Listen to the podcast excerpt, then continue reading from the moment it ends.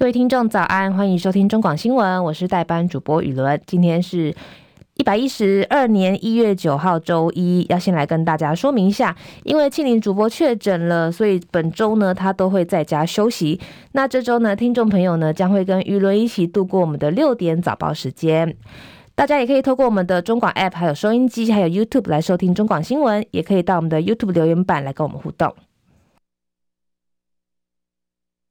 新闻开始一样，先来关心天气的消息。受到华南云雨区东移的影响，再加上东北季风转强，今天水汽变多，各地的云量也会跟着转多。包含北部跟东半部地区跟中南部的山区会有局部降雨，三千五百公尺以上的高山也会有零星降雪跟路面积冰的几率。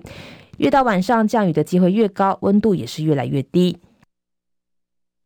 这样的天气呢，会一路维持到周四。周四十二号开始，温度才会逐渐回升，天气也会慢慢稳定。温度方面，各地夜晚、清晨低温约十六到十八度，白天气温稍微下降，但是高温依然有二十一到二十五度，感受上比较舒适。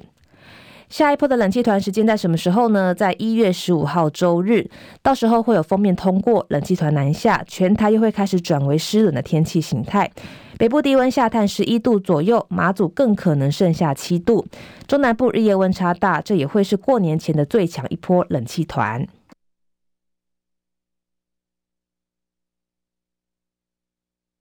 最后来帮大家总结一下，就是今天开始呢，东北季风转强，各地的降雨机会提高。等到十二号周四之后逐渐回升，但是十十五号周日开始又一波冷气团南下，气温又会开始转冷，所以也要提醒听众朋友注意保暖。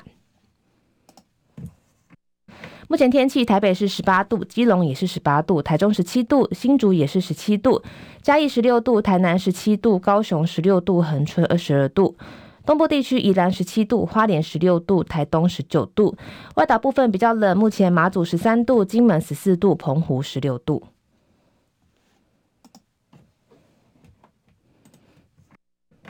国内消息，南台湾的朋友不知道有没有感觉到地牛翻身呢？今天的凌晨一点十三分发生规模四点零地震，震央位在台南市政府东北东方三十九公里，就是在台南市的南化区，地震深度十一点八公里，最大震度有三级。各地的震度分别为高雄市三级，台南市两级，嘉义县、屏东县、嘉义市、云林县、彰化县是一级。另外，昨天也是台北市第三选区立委补选，最后由国民党的王宏维顺利出现，接棒台北市长蒋万安入主委员。王恒威一共拿下了六万零五百一十九票，民进党的吴怡农则是五万四千七百三十九票，补选的投票率达到百分之四十三点三五。王宏威表示，他感谢选民的支持，也还喊话说，党内不少前辈的奋力拉票，相当感谢。更说现在就是压力的开始。而吴怡农也透过脸书说，尽管选举结果不如预期，但是请大家相信，这不代表正向选举的失败，未来会继续努力向前。立法院本会期即将届满，今天院会将处理攸关恢复征集一年期义务役、恢复征集其常备兵现役之时间跟年次的查照案，会不会有党团提案将查照改为审查，也成为今天院会的攻防焦点。另外，也要赶在十三号休会之前修正三大草案，包含温室气体减量跟管理法、拟更名为气候变迁因应法，还有性侵害防犯罪防治法以及儿童跟少年性剥削防治条例，都将力拼在周日明天完成三读程序，预料也会引发一场表决大战。中国大陆又在台湾周边进行海空军演。解放军东部战区发言人施毅表示，昨天解放军在解放军在台湾周边进行多兵种的联合备战、警巡跟实战化的演练，重点演练是对陆打击、对海突击等内容，并表示坚决反对外部势力、台独分裂势力勾连挑衅行径。国际消息，有路透社的记者目击，昨天一枚俄罗斯的火箭在乌克兰酿成影响，但是没有摧毁建物，也没有明显伤亡的迹象。不过，俄国稍早表示说，这次的攻击一口气歼灭了六百位乌军。对于这波攻击或是宣称俄罗斯宣称说酿成数百人死亡的事情，基辅当局都没有立刻回应。不过，被攻击的城市克拉莫托斯克的市长就回应说，没有人伤亡。根据巴西电视媒体影片的画面显示，前总统波索纳洛的支持者今天闯入位在首都巴西利亚的最高法院、跟国会大厦，还有总统府。这个事件呢，其实就像二零二一年的一月六号，当时美国总统川普的支持者闯入美国国会大厦一样。巴西当地的媒体估计，也有三千人参与这次的暴动。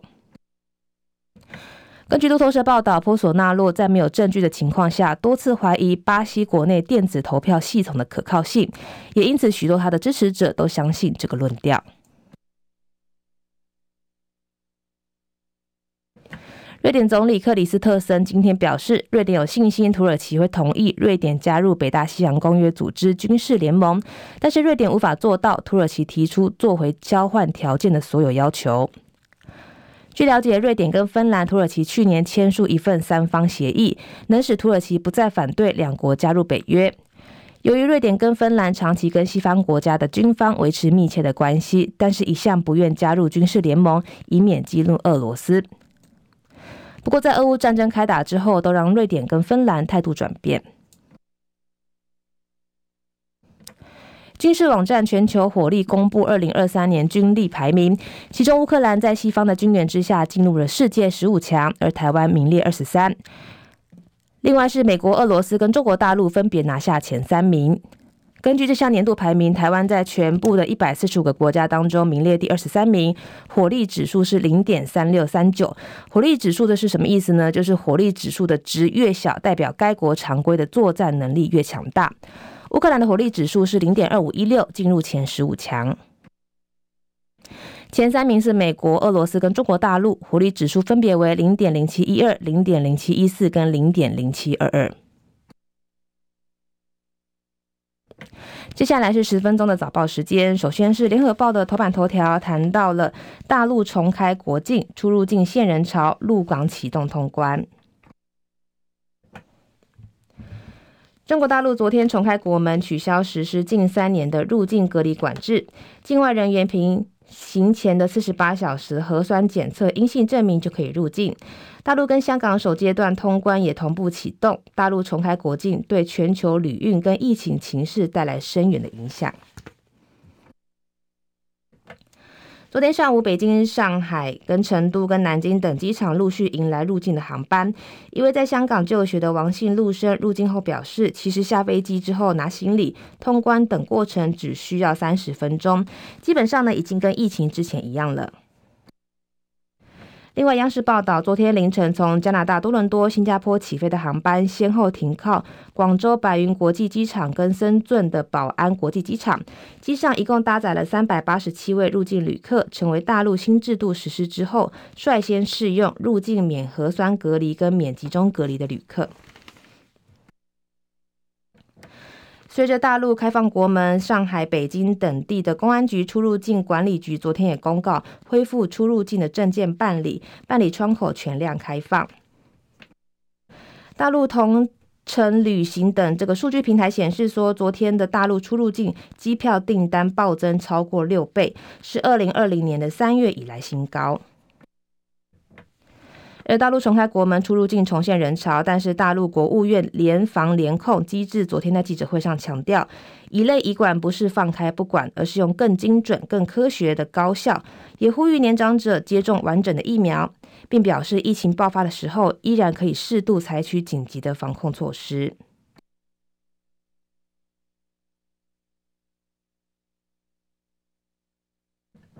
再来是中国时报头版头条，同样谈到了昨天的立委补选，王鸿薇胜选，民进党三连败。台北市第三选区中山北松山昨天举行补选，投票率只有四成三。国民党候选人王鸿薇五千七百八十票差距击败民进党的候选人吴怡农，这也是民进党历经去年九合一地方选举、嘉义市长选战后的三连败。而王鸿薇也创下一个半月内先当选台北市议员，再当选立法委员的首例，为蓝营守住重要的一席，也保住台北市长蒋万安的本命区。王鸿薇昨天在支持者的簇拥之下自行宣布当选，现场气氛热络。他说：“这场选举是台北市长的延长赛，成功接棒让市长蒋万安拼市政，没有后顾之忧。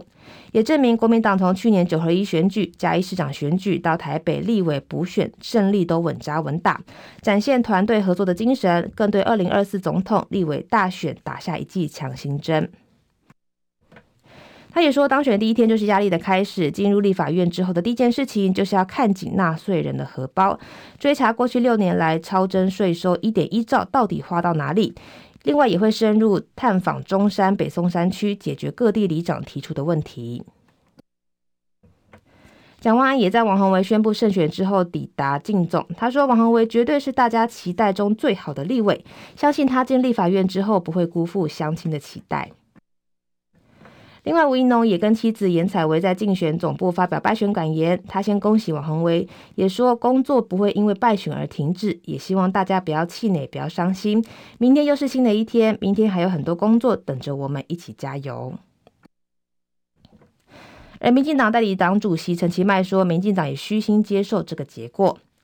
其实接下来三月四号就会继续举行南投立委补选，国民党推出前任的南投县长林明珍参选，民进党候选人则是在去年底参加南投县长选举落选的蔡培慧。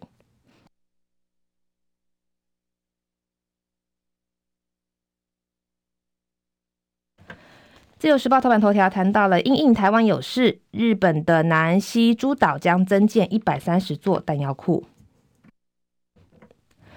台海潜在军事冲突令日本不敢掉以轻心。日经亚洲七号独家报道，日本防卫省计划在南西诸岛间扩增约一百三十座的弹药库，也考虑跟美国商议，让自卫队可以共用驻日美军基地。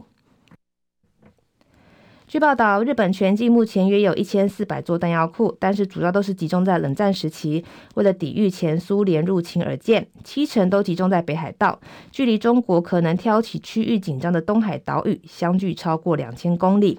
不仅如此，日本当前的弹药库存量最多只能支撑自卫队应战两个月，而距离台湾最近的九州跟冲绳地区弹药库库存更不到百分之十。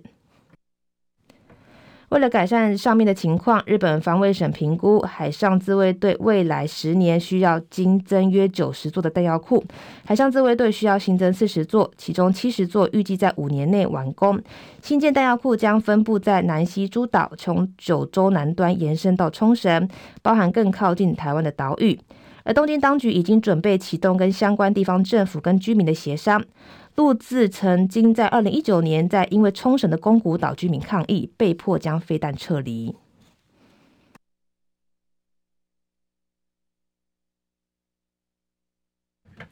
接下来是《工商时报》头版头条，谈到了台指期领涨，台股喜迎封关，包含技术面、筹码面、消息面利多汇聚，新春红盘挑战万五关卡。元月首周法人转买超，周 K 线终止四连黑翻红，并且弹上半年线。而且美股上周五弹升的带动之下，台指期夜盘大涨逾两百二十点，期货即将扣关一万四千六百点。专家看好美通膨下滑，外资转买，政策做多，台版晶片法案过关，再加上外资升平半导体股利多等汇聚，台股封关前进一步上攻，新春红盘挑战万五关卡。第一金投信董事长陈怡光分析，预期即将公布的美国 CPI 预测会跌破百分之六点六，低于上个月百分之七点一，以及市场预期的百分之六点六到百分之六点九。通膨持续下滑跟停止升息日进，有利于美股走稳。目前筹码面外资现货市场转买超，而且期货依然有一点四万口径多单。国内政策持续偏多，包含续推能源政策跟国安基金续留等。而大陆因为疫情将取消对半导体的巨额补贴。反观立院七号三读通过台盘晶片法案，国内半导体相关将持续受惠于转单效应。半导体族群吹起的暖风不只来自于法案支持，二线晶圆代工、携手封测大厂喜获外资升平，也是题材面的利多。瑞银跟摩根大通证券同步翻多世界，看好产能利用率第二季回升，并加温到下半年。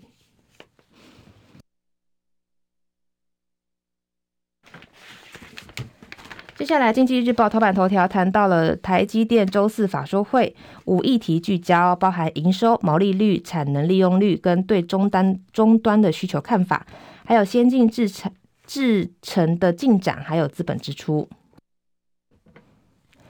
半导体产业面面临多项挑战，扮演重要风向球的台积电将在本周四十二号召开法说会。综合大摩、小摩、瑞银等外资券商的看法，本次台积电的法说会当中，主要聚焦在台积电营收跟毛利率的展望，各制程产能利用率的变化，还有对于终端需求的前景看法，先进制程扩展的进度跟资本支出调整等五大焦点议题。值半导体景气跟股秀修正期间，部分外资券商基于市场的产况拐点将近，将半导体的前景平息由保守谨慎转为偏多看待。而台积电今年面临营运成长趋缓等不利的状况，促使外资券商下调目标价位。目前外资券商目标价中，麦格里给予的八百一十一元最高，汇丰给予的四百四十五元是最低。新闻最后呢，也要提醒听众朋友，今天开始东北季风转强，所以北部跟东半部都会有降雨的机会。那中南部呢，需要留意的是日夜温差。如果家里有比较高龄的长辈的话，一定也要注意他这几天的身体状况哦。那我是雨伦，我们明天再见了，拜拜。